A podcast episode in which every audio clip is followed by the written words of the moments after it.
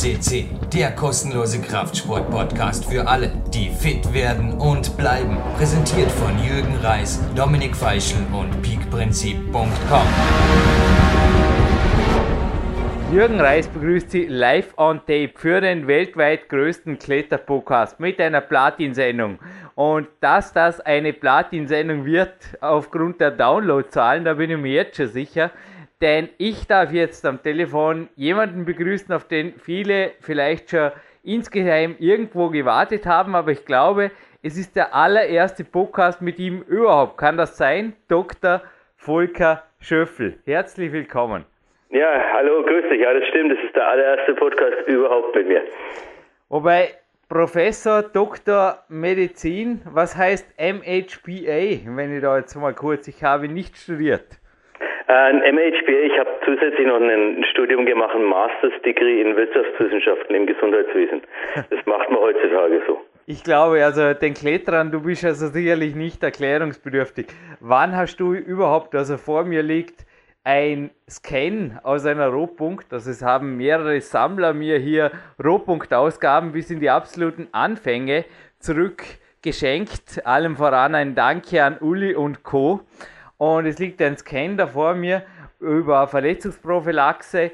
Wann hast du begonnen, dich mit dem Thema überhaupt zu beschäftigen? Du, du wirst ja jetzt, wo dieser Podcast online geht, übrigens in Kürze 49. Wir zeichnen den jetzt für die Zuhörer auch das kalendarisch einzuordnen im Dezember 2013 auf, weit im Voraus, aber ich wollte einfach einen besonderen Monat für diese Platin-Sendung.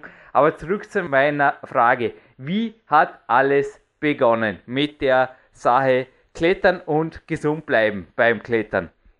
Ja, begonnen hat es, also erstmal hat bei mir das Klettern begonnen. Das Klettern hat relativ spät begonnen. Das Klettern hat begonnen, dass ich immer unbedingt klettern wollte, aber meine Eltern nur so ein bisschen Klettersteige gemacht haben und ich dann erst mit 16, 17 irgendwie das Klettern so leicht angefangen habe und dann erst bei in der, im Rahmen von der Bundeswehr, wo ich im, im Hochgebirgszug war, dann richtig viel geklettert habe, also mit Anfang des Studiums.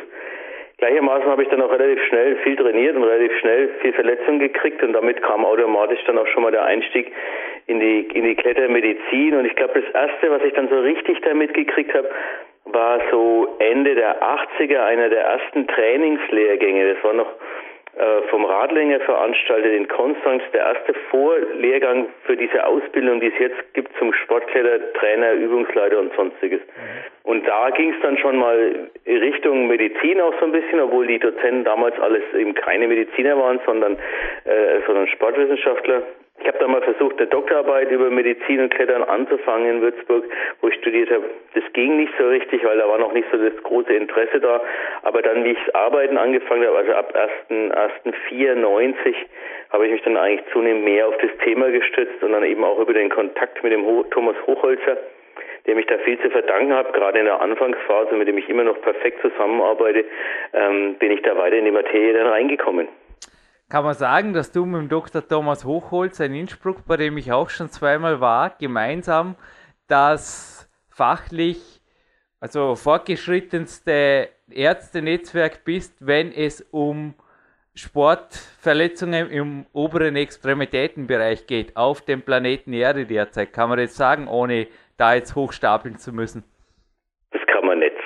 Das würde ich nicht sagen. Also das würde ich, als, das würde ich über mich selber nie sagen. Außerdem gibt es viele, viele andere, die da mindestens genauso gut qualifiziert sind. Aber Moment mal, korrigiere mich, aber genau. zum Thomas und zu dir fliegen Athleten aus Übersee zum Teil mehr oder weniger extra her und ich glaube, also wen hast du noch nicht in deiner Praxis gehabt? Oder der Thomas? Also, du hast es ja mir. Ich darf ja auch dir immer wieder die Befunde, danke übrigens, durchschicken und du hast es mir immer freigestellt. Entweder kommst du zu mir oder du gehst zum Thomas Jürgen. Das ist egal. Er informiert mich auch nicht hin und dann schauen wir weiter. Das war oft deine Meldung. Aber wenn du jetzt euch beide zusammennimmst, wer fehlt da überhaupt? Ja, also der, der Andreas Schweizer aus der Schweiz, der ist äh, Oberarzt und, und äh, leitender Arzt in der Handchirurgie an, an der Uni. Der hat auch ein Buch über Kreditmedizin gemacht, macht ganz viel Wissenschaft und so weiter. Also es gibt schon so in dem europäischen zentralen Raum gibt es mehr Leute, die sich auch damit beschäftigen. Wir haben auch ein gutes Netzwerk, muss man sagen. Wir haben auch so, es gibt so eine International Climbing Research Society wo wir uns einmal im Jahr weltweit treffen, wo es da um Klettermedizin geht, wo es mit dem Netzwerk schwieriger ausschaut, ist in den Staaten und Kanada. Da habe ich jetzt einen Kollegen, der bei mir, ich mache immer so alle zwei Jahre eine Fortbildung Klettermedizin und da war einer ein Kanadier jetzt dabei, mit dem ich ganz gut Kontakt habe. Also wir bauen schon immer mehr. Einmal versuche ich natürlich in Deutschland das Netzwerk zu erweitern. Einfach auch aus dem Grund, dass die Kletterer, die Athleten ja nicht unbedingt die ganze Zeit auf der Autobahn verbringen sollen und bei Kleinigkeiten mir geholfen ist, wenn sich jemand anders anschaut und man kann es dann immer noch telefonisch weiter abklären oder so. Und so das Gleiche machen wir eigentlich auch mit dieser Fortbildung Klettermedizin, die wir jetzt im siebten Jahr laufen haben, immer alle zwei Jahre international auf Englisch, um so, so ein Netzwerk weltweit aufzubauen, wo wir die Athleten auch hinschicken können. Aber es stimmt schon, es gibt schon welche, die fliegen mal her. Ja, also ich habe Berichte gelesen, ich glaube sogar der Jerry Moffat und Co. haben sich von dir schon also wenn die Leute sich behandeln lassen, oft auch ernsthafter, dann sind sie bei dir und dein Name fiel natürlich auch in den Sendungen hier schon oft, speziell bei den jungen Athleten. Also du betreust ja auch das deutsche Nationalteam und ja, es ist ja verrückt, seit 1996 habe ich das richtig recherchiert.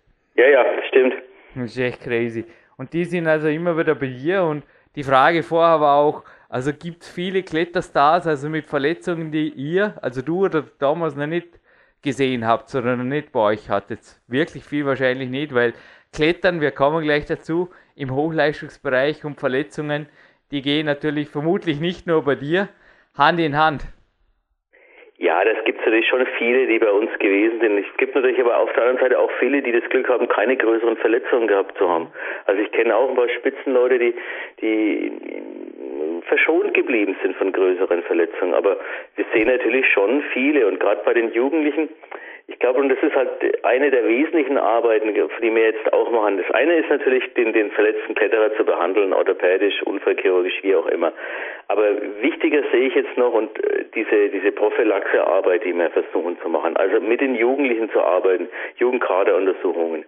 Das mache ich zusammen mittlerweile mit meiner Frau, die die Kletternationalmannschaft mitbetreut, die Kinderärztin ist und Sportwissenschaftlerin.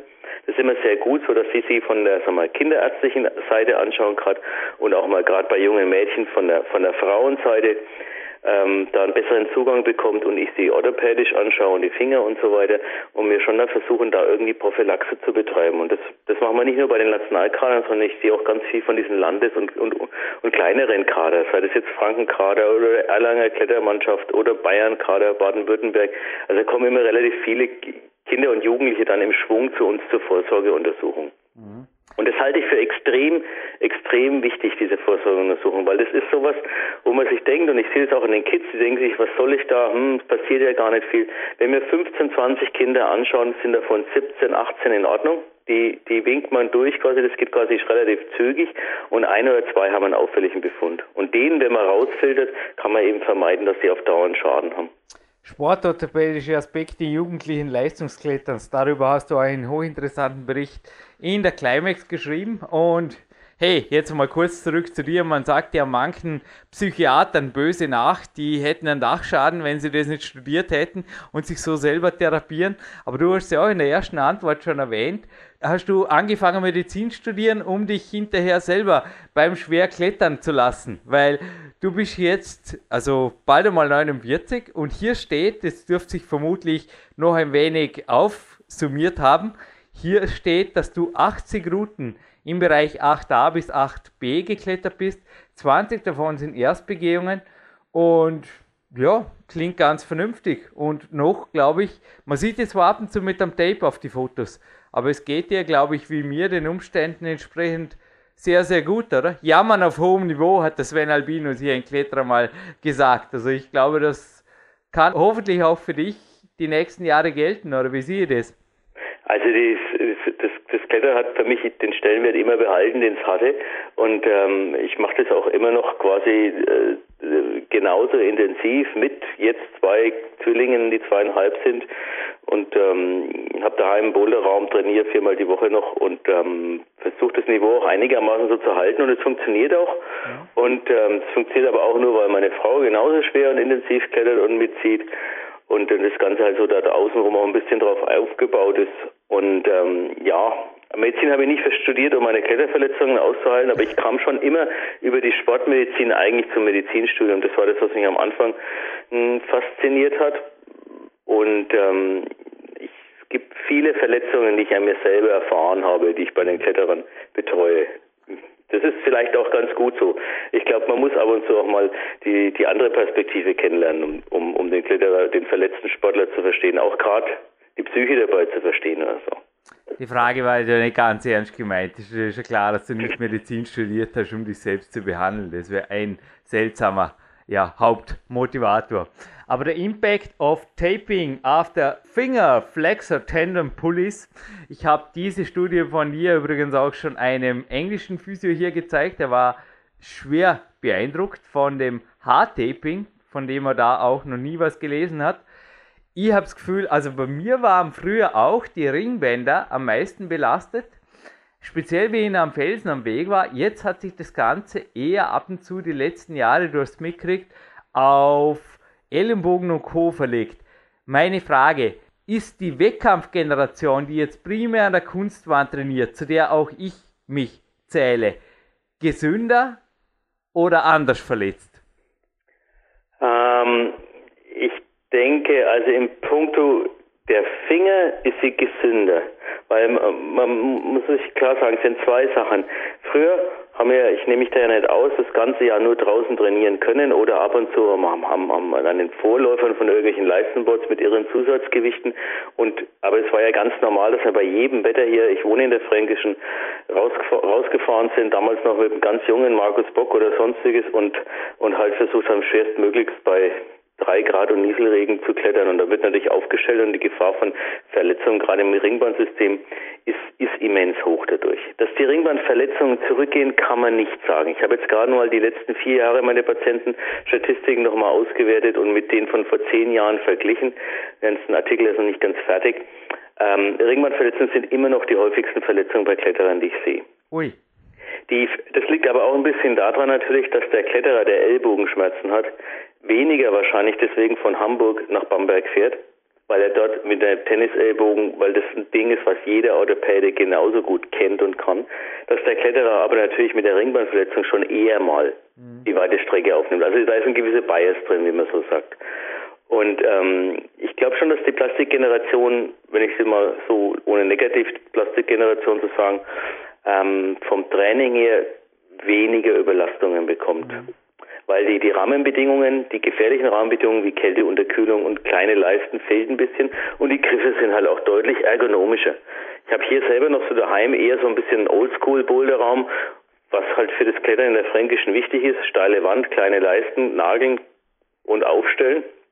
Das ist das, was man draußen braucht. Aber das, was jetzt so in dem Konsumbouldern auch stattfindet, wo man in Boulderhalle zu Boulderhalle fährt und so dreidimensionale Bewegungsprobleme vorgesetzt wird, was irre Spaß macht, macht sicherlich weniger Fingerprobleme mhm. auf Dauer, weil eher die Gesamtkörperathletik gefragt ist und und aber natürlich, wenn man in der fränkischen Grad speziell schwer klettern will, dann bleibt einem aber auch nichts anderes übrig, als kleine Leisten zu trainieren, weil es ist halt so.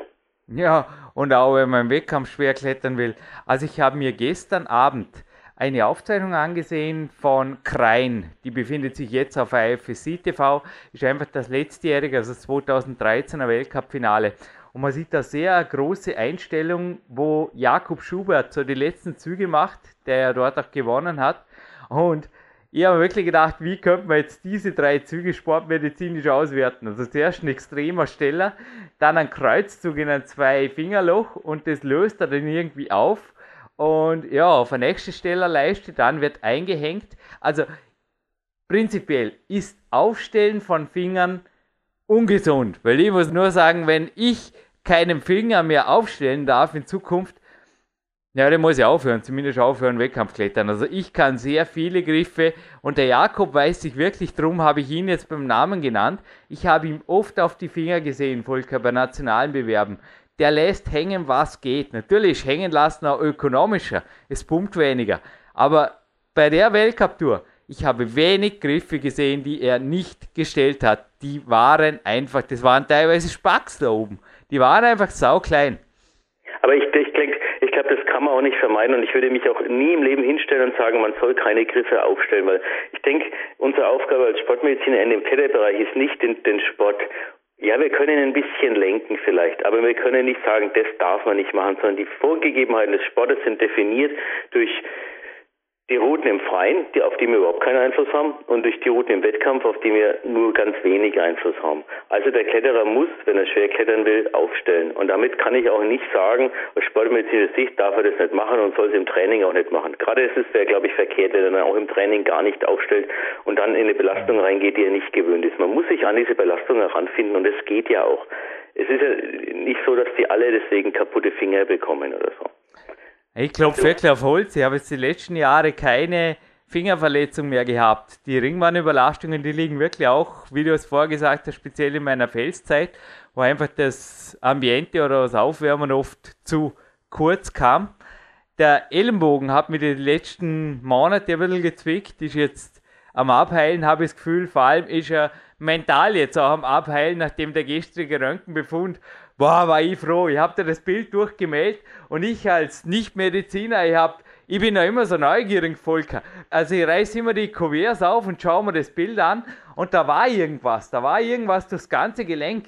Und dann bin ich zum Physio am Nachmittag und der hat gesagt, nee, nee, nee, das ist nur irgendeine Spiegelung oder was weiß ich. Auf jeden Fall war der Befund unauffällig. Und jetzt meine Frage, ist Aufstellen von Fingern und zum Beispiel einarmige Klimmzüge, wie ich sie meines Wissens seit 20 Jahren oder sowas übe und praktiziere, ist das eine unnatürliche Bewegung und führt das früher oder später zu Überlastungen in Gelenken, weil du hast zum Beispiel mein Röntgenbild gesehen und wie gesagt, den Ellenbogen, den foltere ich, also Klimmzüge waren schon immer, seit ich 13 oder 14 bin, die Grundübung an der Wäschestange im Elterngarten habe ich damit angefangen und noch Jahre bevor ich den Sportklettereinstieg fand, habe ich vermutlich tausende Klimmzüge gemacht. Ist sowas genauso wie Aufstellen von Fingern im Endeffekt langfristiger Körpermisshandlung oder adaptiert man da oder passiert gar nichts oder je nachdem?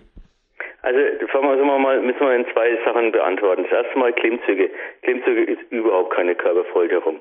Ich sehe da überhaupt keine Gefahr, wenn der, der beim einarmigen Klimmzug, was eigentlich das Gelenk irgendwie überlastet wird. Wenn man sehr stereotyp Klimmzüge trainiert, immer in der gleichen Griffposition, ist die Wahrscheinlichkeit von Ellbogenüberlastung im Sinne von so einem Tennisellbogen, Kletterellbogen, Werferellbogen, also eine Epikondylitis relativ hoch, weil das stereotype Bewegungen sind, gerade vor allen Dingen in der negativen Exzentrik. Also Klimmzüge mit Zusatzgewichten schnell hochziehen und langsam runterlassen. Das haben wir früher ganz viel gemacht.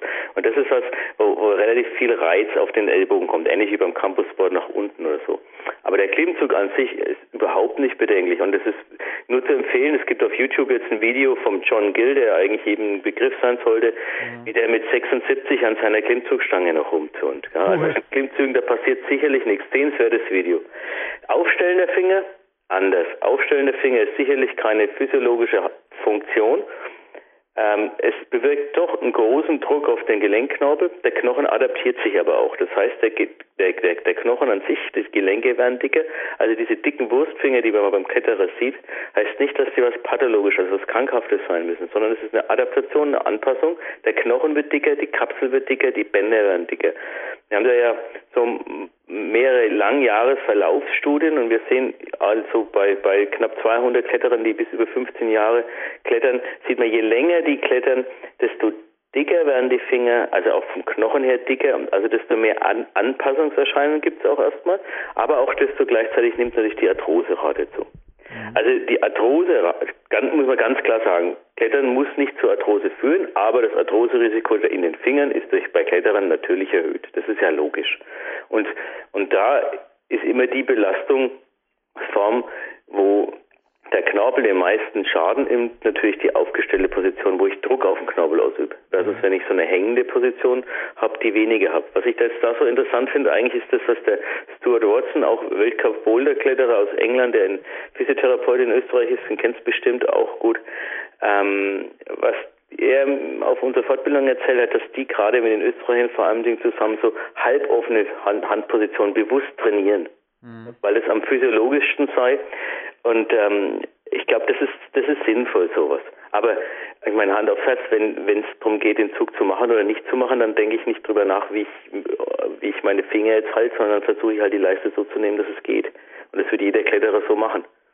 Ja, nochmal, wenn ich also, ich kann nur für mich sprechen, beim Wettkampf oder in einer schweren Tour attackiere, dann ist einfach das Aufstellen der Finger eine meiner Hauptstärken. Und ich war beim Thomas Röntgen und du hast recht, dass meine relativ schlanken Finger auch in dem Sinn adaptiert haben. Er hat gemeint, da ist so gut wie kein der Knochen an sich, das Knochenmark, ist teilweise verknöchert. Also die schauen von außen normal aus, aber haben über die Jahre gewaltig einfach aufgerüstet. Also der Körper kann da sehr wohl aufrüsten und einfach nach und nach zulegen, auch an den Gelenken und dem Bindegeweben. Ist das so richtig?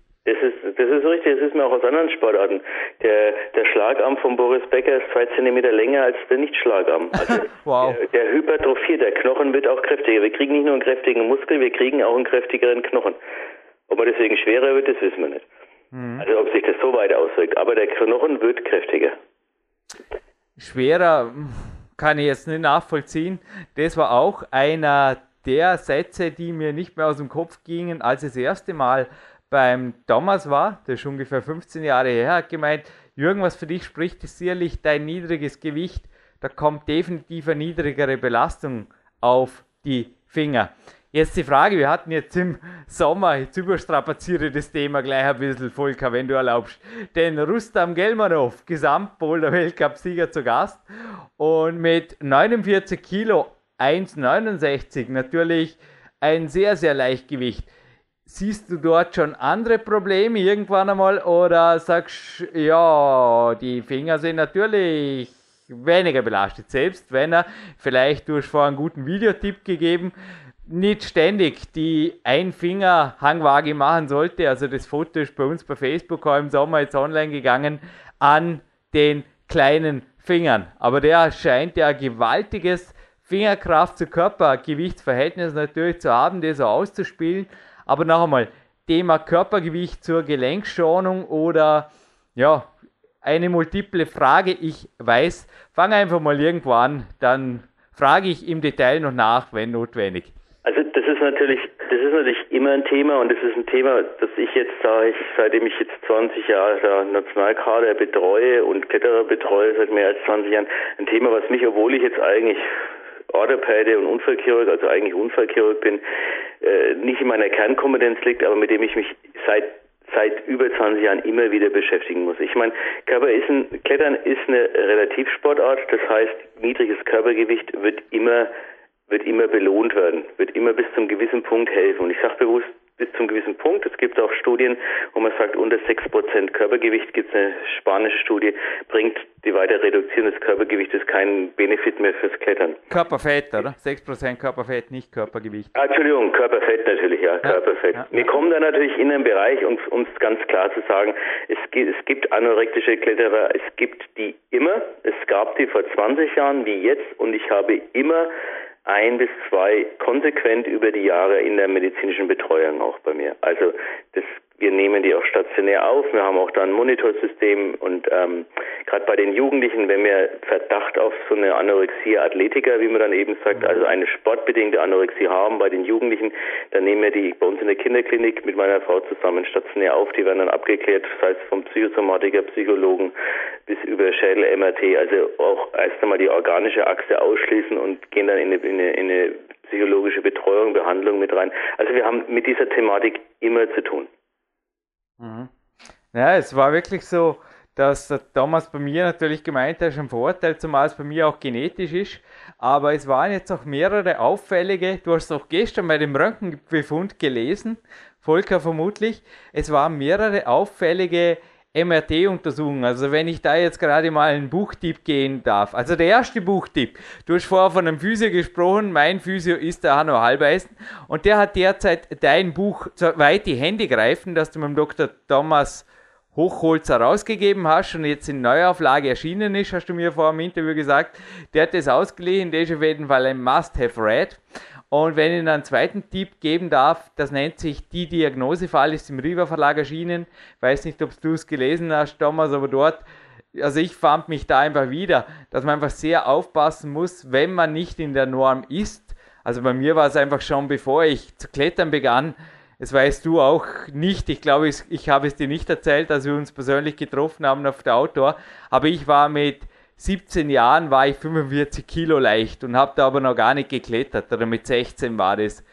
Und somit also im Endeffekt schon immer ein Ultraleichtgewicht. Und ich glaube, solche gibt es auch in eurem Kader. Und ich ganz, ganz, ganz klar, ganz klar. Ah. Und du musst es auch so sehen der, also das, da möchte ich auch gar nicht falsch verstehen, wenn wir sagen, ich sage ja nur, man muss aufpassen, ja. Es gibt, es gibt ganz klar, dieser Sport fördert, also Wer von Haus aus leicht ist, wird in dem Sport natürlich auch von Haus aus leichter besser. Ebenso ist es in meinem Fall auch gewesen, oder? Das ist absolut zum Beispiel. Genau, das, das, das, der Sport fördert das, das Gleichgewicht. Das ist von Anfang an eigentlich in irgendeiner Form bevorteilt. Das heißt, es sollen sich automatisch in der, im Spitzensport, in dem Sport äh, äh, leichte, dünne Menschen finden. Genauso wie ich zum Rustand gesagt habe, wir waren sie ja noch nie dicke Kinder. Und auch bei euch gibt es wieder aktuelle Fälle, speziell bei den Jungen. Also es ist wirklich verhext, nicht Volker? Jetzt hat man zeitlang gemeint, zumindest im Bouldern dominieren die körperkräftigen Schweren, hat man oft gesagt. Und jetzt kommen Leute wie Rustam und Co. Oder natürlich allem voran im Lied der Amasachi und die bringen halt wieder, aber es wird immer so sein, vermutlich, dass auch extrem leichtgewichtige ganz, ganz vorne mitwischen, so wie es ausschaut. Wird sie das eben auch nicht einmal im Bouldern wirklich ändern, obwohl da Körperkraft gefragt ist, der Springflow springt halt da irgendwie rauf, wie auch immer. Ja, das stimmt, das hat mir eine Zeit lang ja eigentlich gehofft und auch versucht, so, so, so, so ein bisschen zu, zu limitieren, indem man sagt, die Routen werden maximalkräftiger, also ähnlich wie beim 100 Meter Lauf Kraft und Masse, es gibt Beschleunigung, es wird der kräftiger und, oder sagen wir, der Muskel mehr athletische mehr gewinnen, aber das, wie du sagst, sieht man beim Bowler Weltcup eben auch nicht mehr. Und gerade Leute wie auch der, der Sachi äh, ist ja auch beim Bouldern Weltspitze vorne dran. Absolut. Und, und klettert im Finale auf, auf Weltcups und so weiter. Es ist, es ist, geht auch immer nur darum, man muss einfach nur die Augen offen halten als Mediziner oder als Betreuer. Und es ist immer die Frage, ist es einfach ein dünner Mensch, der sich normal ernährt und ein normales Leben führen kann? Oder ist es eben ein, ein kranker Mensch, der der in eine Anorexie reinrutscht und die hat ja auch andere Begleiterscheinungen, die dann wirklich äh, dramatisch sind oder so.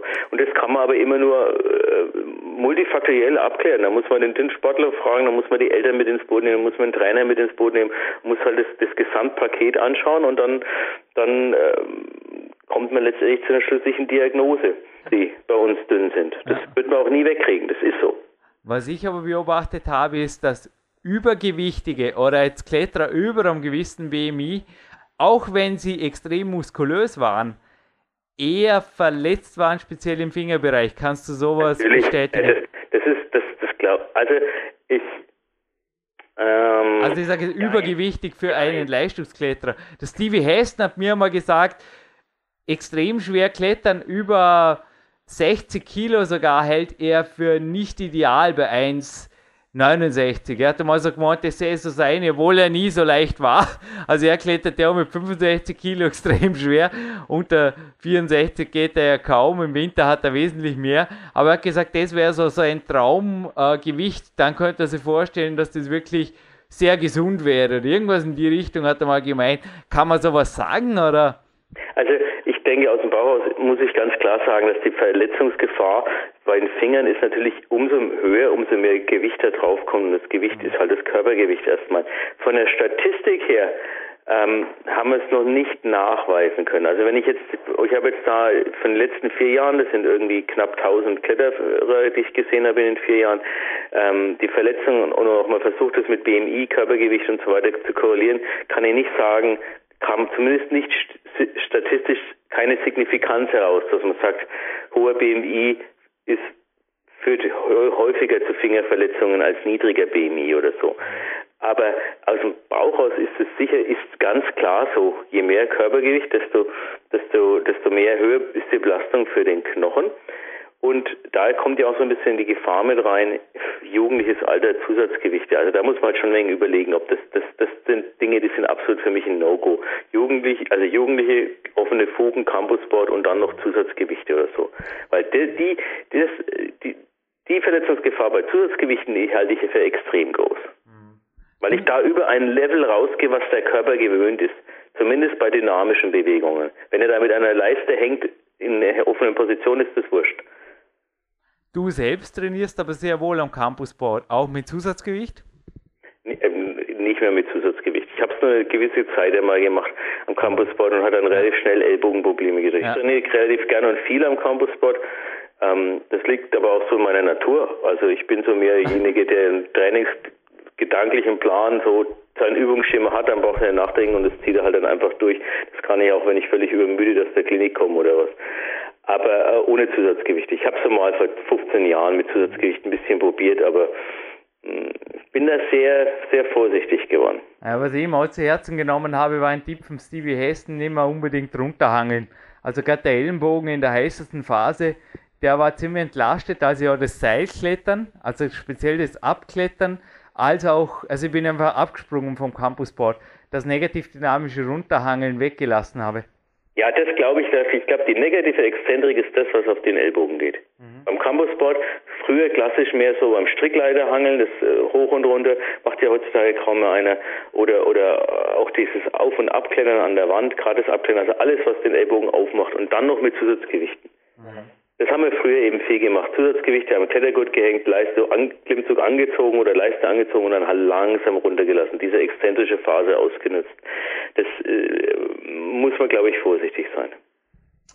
Aber zurück zu Kletterverletzungen und übrigens, dass ein sehr niedriges Körpergewicht nicht vor Verletzungen schützt. Ich dachte mir gerade, es könnte dich interessieren, ich schenke dir, es gibt ein neues Buch von mir, das unveröffentlicht bleiben wird, zumindest die nächsten Jahre, so wie es ausschaut, nennt sich Big Time 2. Und ich schenke dir da aus dem Manuskript gerne ein Interview mit einer Frau, das ich führen durfte, die vermutlich jetzt immer noch oder wieder die Nummer 1 der Weltrangliste ist, nämlich die Koreanerin Hain Kim, also Kim Yain, aber Yain ist der Vorname. Und sie hat sogar, also sie ist 1,53 groß, im Winter sagt sie, 46 bis 47, im Competition Phase Mode 42 bis 43 Kilo. Und sie schreibt hier, dass sie also schon mit zahlreichen Verletzungen zu tun gehabt hat, auch in der Schulter, obwohl sie Krafttraining, Antagonistentraining sehr ernst nimmt. Aber jetzt macht sie noch mehr mit Theraban und Co. Und sie schreibt da hier auch, sie leidet an einer Fingerarthrose und macht halt das Beste draus. Es war ganz interessant, auch mit dir auf der Automesse sprechen zu dürfen, Volker denn auch du hast mich bestärkt darauf, dass es oft schlauer ist, erst schon mal zuzuwarten. Und ich glaube, die Zeiten vor gleich einmal Cortison reinjagen und hinterher eventuell aufschneiden, die sind schon lange vorbei. Wenn die bei euch überhaupt je existiert haben im Klinikum.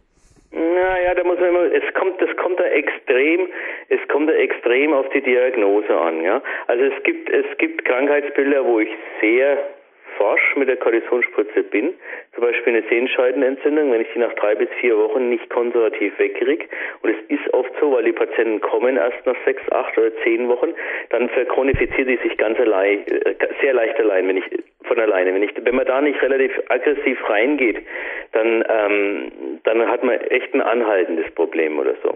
Also das sind so die Sachen, wo ich gerne und viel Kortison spritze, wo ich eigentlich quasi nie Kortison spritze, sondern Ellbogengeschichten. Das bringt dann nichts. Da arbeiten wir jetzt mehr mit, mit Wachstumsfaktoren, die wir reinspritzen und, und, und Physiotherapie, Tapings und so weiter und, und Antagonistentraining. Das ist ein guter Punkt, weil du das ansprichst, Schulter, Antagonistentraining. Da sehe ich natürlich auch sehr viel Schulterverletzungen bei Klettern, viel mehr als früher.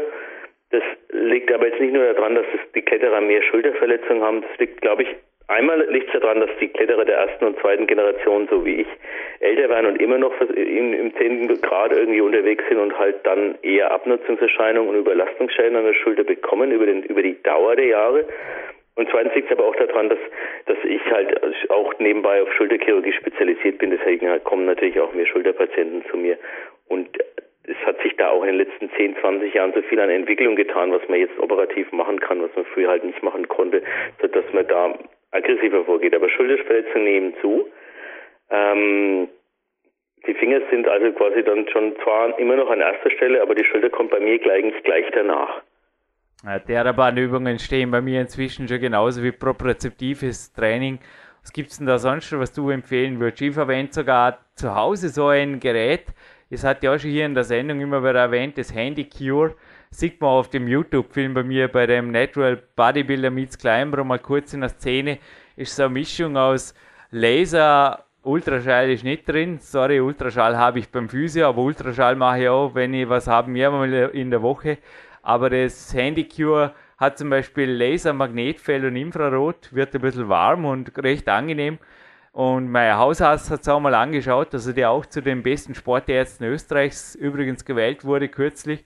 Rauge meint, so Dinge sind okay und bei der Auto, also bei dem Gespräch mit dir, danke, dass du mir da die 20 Minuten geschenkt hast, es war hochspannend. Ich habe einfach auch rausgehört, also zurück zu meiner Frage, wenn es irgendwie geht, dem Körper die Chance zu lassen, es irgendwie selbst zu heilen, ist auch eventuell eine gute Idee, oder? Ja, natürlich, natürlich, man muss nicht gleich irgendwie in das System aggressiv eingreifen, sondern man muss erst einmal schauen, wie, wie der Körper damit selber umgehen kann und was er selber auch damit heilen kann. Und oftmals ähm, gibt es auch mal ein paar Verletzungen, wo ich der Meinung bin, ja, wie diese Ellbogenbeschwerden, die halt jeden Kletterer, der über 40 noch schwer klettert, irgendwie mal treffen werden, mal kommend, mal gehend, mal mehr, mal weniger.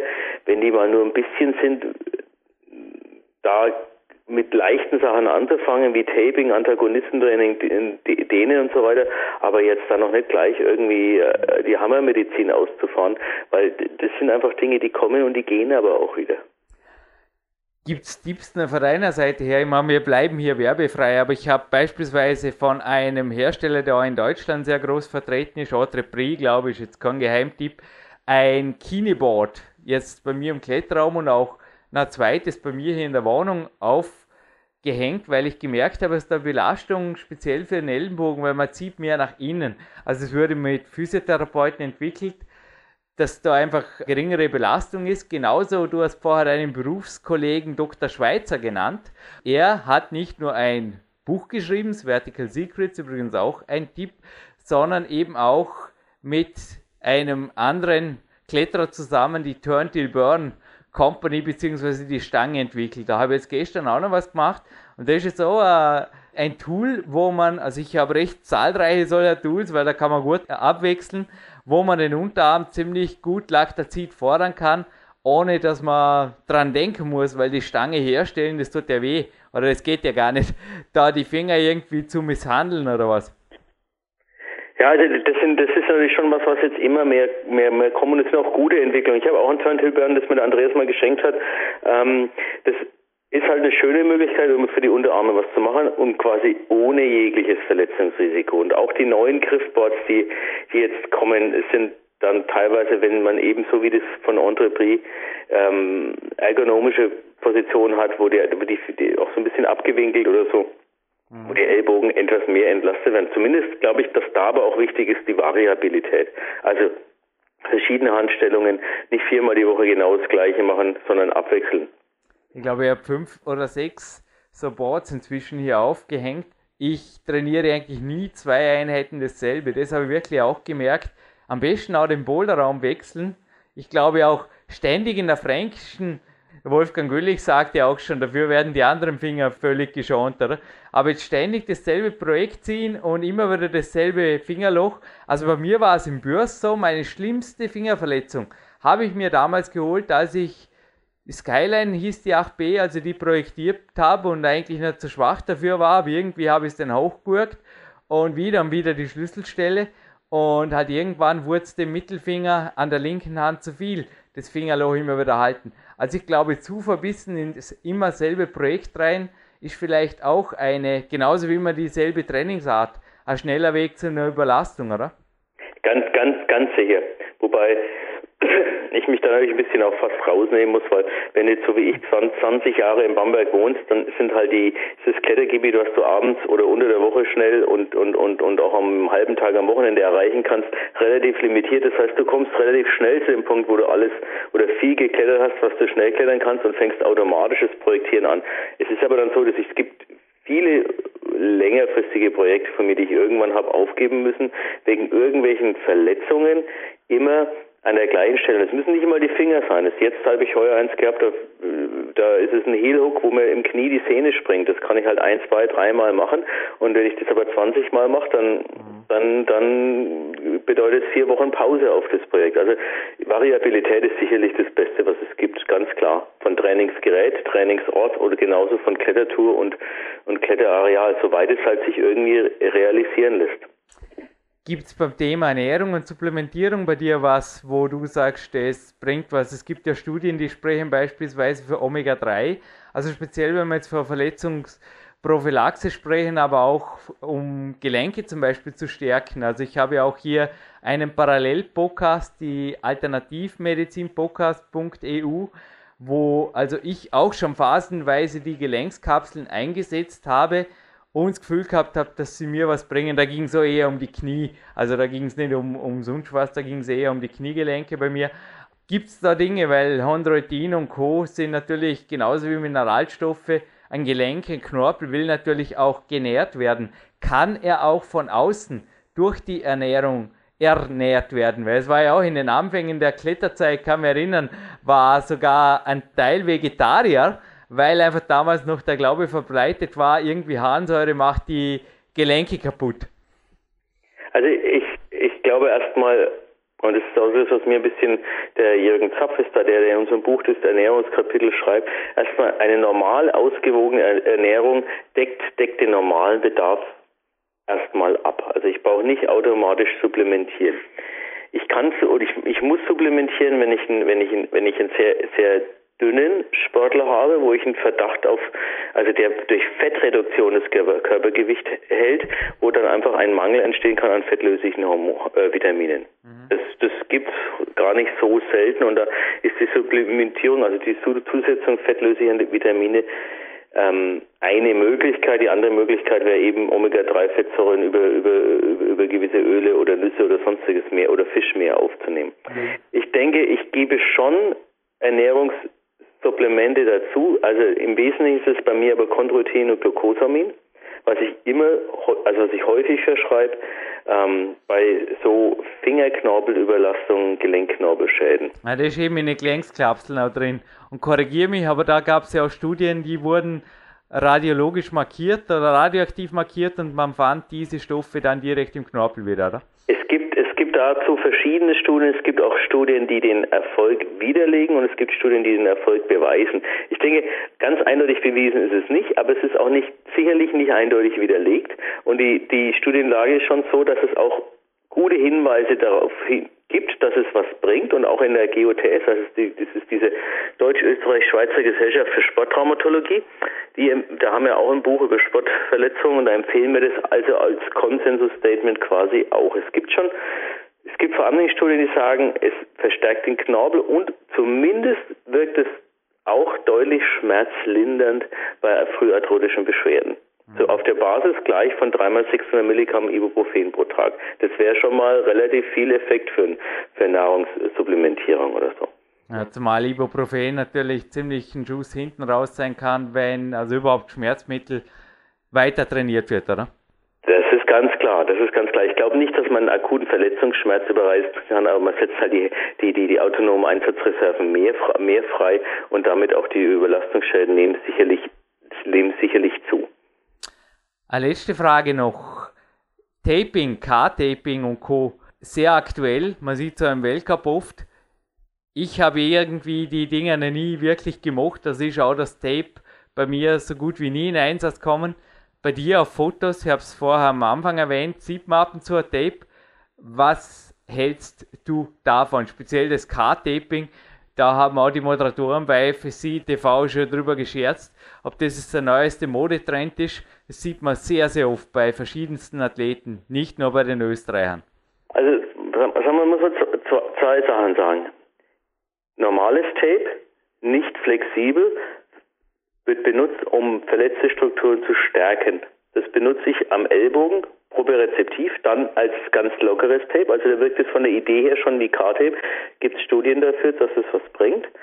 Ähm, und wenn man es bei mir selber sieht, ja, ich bin auch schon an Tape der Finger erkannt worden. Ich habe relativ viel, weil ich halt auch seit 20 Jahren in der Fränkischen kletter und da ist da mal die Kapsel überlastet und da ist das Ringband gerissen und dort ist das Ringband gerissen.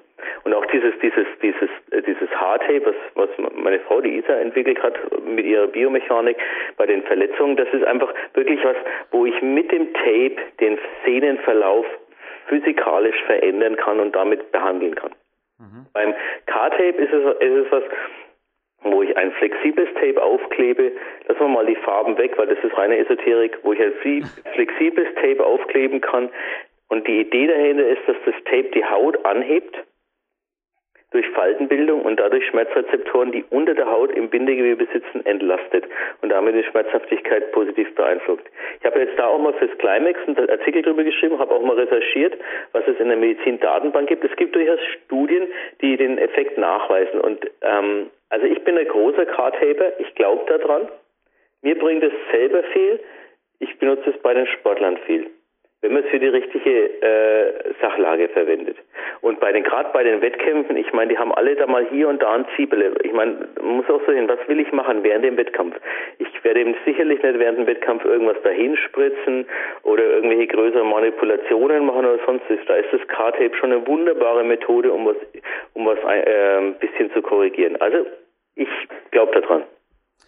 Die Österreicher haben übrigens meines Wissens damit angefangen, aber auch dank Thomas vermutlich die ganze Sache dann ja einfach auf physiotherapeutisch von vornherein auf gute Beine gestellt und ich glaube, also ich bin mir ziemlich sicher, dass einfach auch die Verletzungsquote im Jugendalter nicht nur bei uns zurückgegangen ist. Ich denke, man kann hier schon, wie du es gesagt hast, über sanfte Varianten wie eben Taping und Co und auch natürlich entsprechende Aufklärung, Vorabuntersuchung, da speziell die Jugend in einen Sport führen, der langfristig auch im Wettkampf lang, lang vermutlich gesund betrieben werden kann. Also ich klopfe wirklich auf Holz. Also wenn es so weitergeht, ich habe es ja auf der Outdoor gesagt, ja, dann setze ich persönlich mir mit 37 jetzt mal kein Ende im Wettkampf klettern. Wozu sollte ich? Ja, ich denke schon, aber das, das ist, da hat sich, glaube ich, sehr viel getan, gerade im Sinne der, der Prophylaxe und das ist so ein bisschen der Verdienst von dem, den, den wir wirklich haben, dass wir ja versuchen, mit, mit Sachen jetzt wie hier, mit dem Podcast, mit, mit, mit, mit den Büchern, mit äh, soweit die Hände greifen, mit irgendwelchen Artikeln in, in, in, in, in Klettermagazinen, mit Vorträgen und so weiter, auch eine entsprechende Schulung zu machen. Ich glaube, die Prophylaxe bei den Jugendlichen ist das Wichtige. Und ich denke, das ganz Wichtige ist, dass jugendliche Kletterer, die leistungsorientiert klettern, die gehören in eine sportmedizinische Betreuung von jemandem, der in dem Klettersport beheimatet ist, der ein bisschen weiß, um was es geht.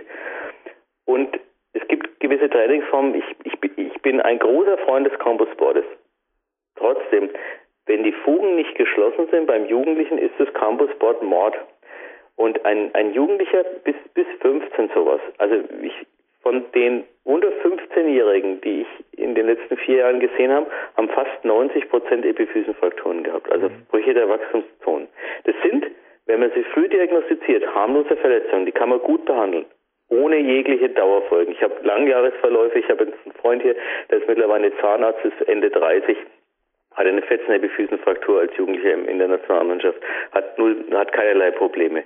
Aber das Entscheidende ist da wirklich, und da muss man als Arzt also wenn der, und als Betreuer, wenn der jugendliche Kletterer Fingerschmerzen hat, ohne eigentliches Trauma, über mehr als drei, vier Tage, dann gehört es medizinisch abgeklärt und dann gehört ein Kernspintomogramm gemacht. Mit dem normalen Röntgenbild sieht man es nicht und nur dann kann ich die Frühdiagnose stellen. Und wenn ich die früh genug stelle, die Diagnose, dann muss der vier bis sechs Wochen pausieren, machen Kontrolle-MRT und alles ist weg. Und er kann für den Rest seines Lebens vollklettern und wird keinen Dauerschaden haben. Wenn die diese Frühdiagnose wegfällt, dann hat er eine Fraktur, die Fehlverhalt, die den Finger für immer kaputt machen kann, unabhängig auch vom Klettersport. Mhm. Und, und da geht es uns darum, das versuchen wir auch den Jugendlichen immer zu sagen, ich unterstütze sie bei allem, ich finde es toll, wenn die Weltmeister werden, ich freue mich. Trotzdem, mir ist es egal, ob sie Weltmeister werden. Ich möchte, dass die nach ihrer Kletterkarriere sagen können, das war eine gute Zeit, aber ich habe jetzt immer noch alle Extremitäten, die ich für den Rest meines Lebens auch noch benutzen kann. Ich denke, was für die Jugend gilt, gilt auch für Stevie Hastens und Co. Er sagt ja auch, er ist im Endeffekt der Vorreiter einer Generation, die jetzt einfach dank auch sportmedizinischer Betreuung einfach älter wird oder dass sie einfach schlauer worden sind.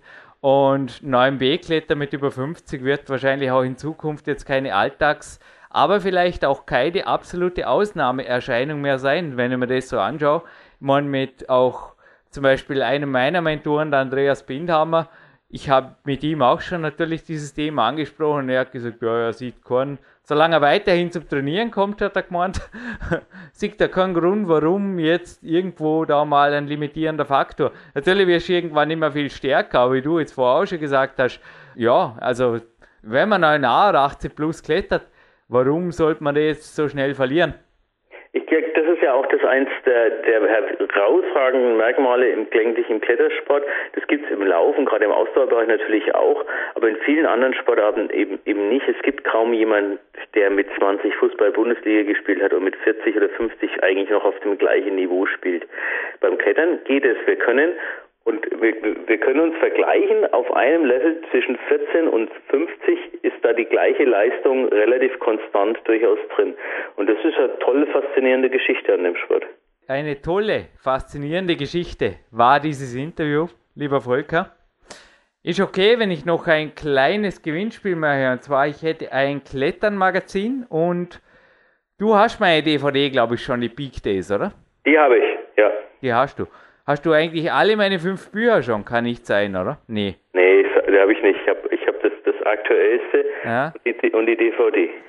Entschicke das Peak Power. Dort sind nämlich so Körperkraftübungen drin, ein paar aus dem Klettersport. Das zweite, der Interview mit Christoph Bucher und der Bettina Schöpf ist drin.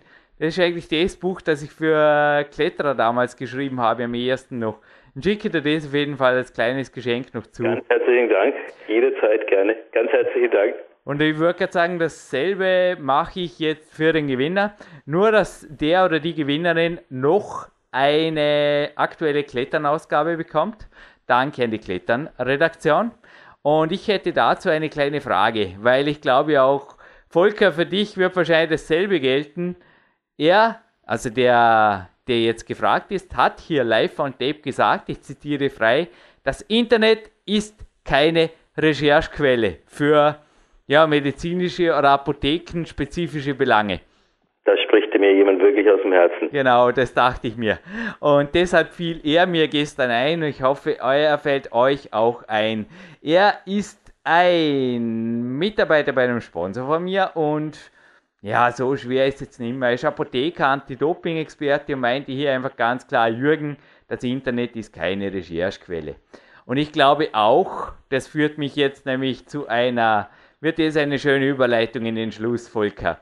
Es führt mich zu einer Abmoderation und zwar folgendes. Wenn euch was zwickt, wenn euch was wehtut, egal ob an Schulter, an Ellenbogen oder am Finger, dann ist sicherlich der schnellste Weg, nicht gesund zu werden, dass man sich in irgendwelchen Foren oder Dr. Google hat es letztes Mal eine österreichische Zeitung genannt, dass man sich von Dr. Google behandeln lässt, sondern vielleicht wäre es gescheiter, zu Thomas Hochholzer oder Dr. Volker Schöffel zu gehen. Und ja, jetzt meine abschließende Frage. Natürlich darfst du die auch mit deinen Buchangaben oder weiterführenden Informationen noch ausschmücken, lieber Volker. Wie kommt man am besten zu dir? Ja, zu mir kommt man relativ einfach. Ich habe eine Klinik-Homepage, die schöffel.sportsmedizin.com, schöffel-sportsmedizin.com oder, die, oder eine Facebook-Seite Sportsmedizin Bamberg, da sind alle Kontaktdaten drauf und da gibt es das Sekretariat und dann macht bald einen Termin aus. Das, das erklärt sich von allein, ist relativ einfach. Und damals, ich kann jetzt nur für die Österreicher sprechen, ist es auch genauso einfach.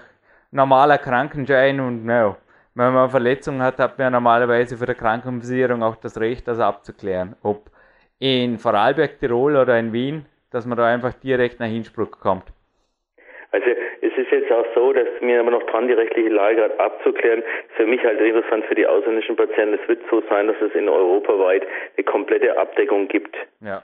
International. Das heißt, dass ich die, dass die Leute mit dem französischen Krankenschein oder mit dem holländischen oder so auch zu mir kommen können. Das machen die schon immer äh, oder reichen es daheim ein, aber es ist manchmal ein bisschen schwieriger. Aber das wird zunehmend leichter, weil die, die Notärzte, die fliegen auch grenzüberschreitend, also auch da wird Europa weiter zusammenwachsen und es wird immer besser werden, sicherlich, auch für die Patienten. Danke, Volker. Ich wünsche dir auf jeden Fall ein gesundes Weiterklettern im 10. Grad. Jede Minute war, glaube ich, nicht nur für die Zuhörer, sondern auch für mich Gold wert hier. Danke für dieses Interview und PowerQuest C ist hiermit um eine weitere Platinperle reicher. Dank dir. Danke. Vielen Dank. Adi, tschüss. Tschüss.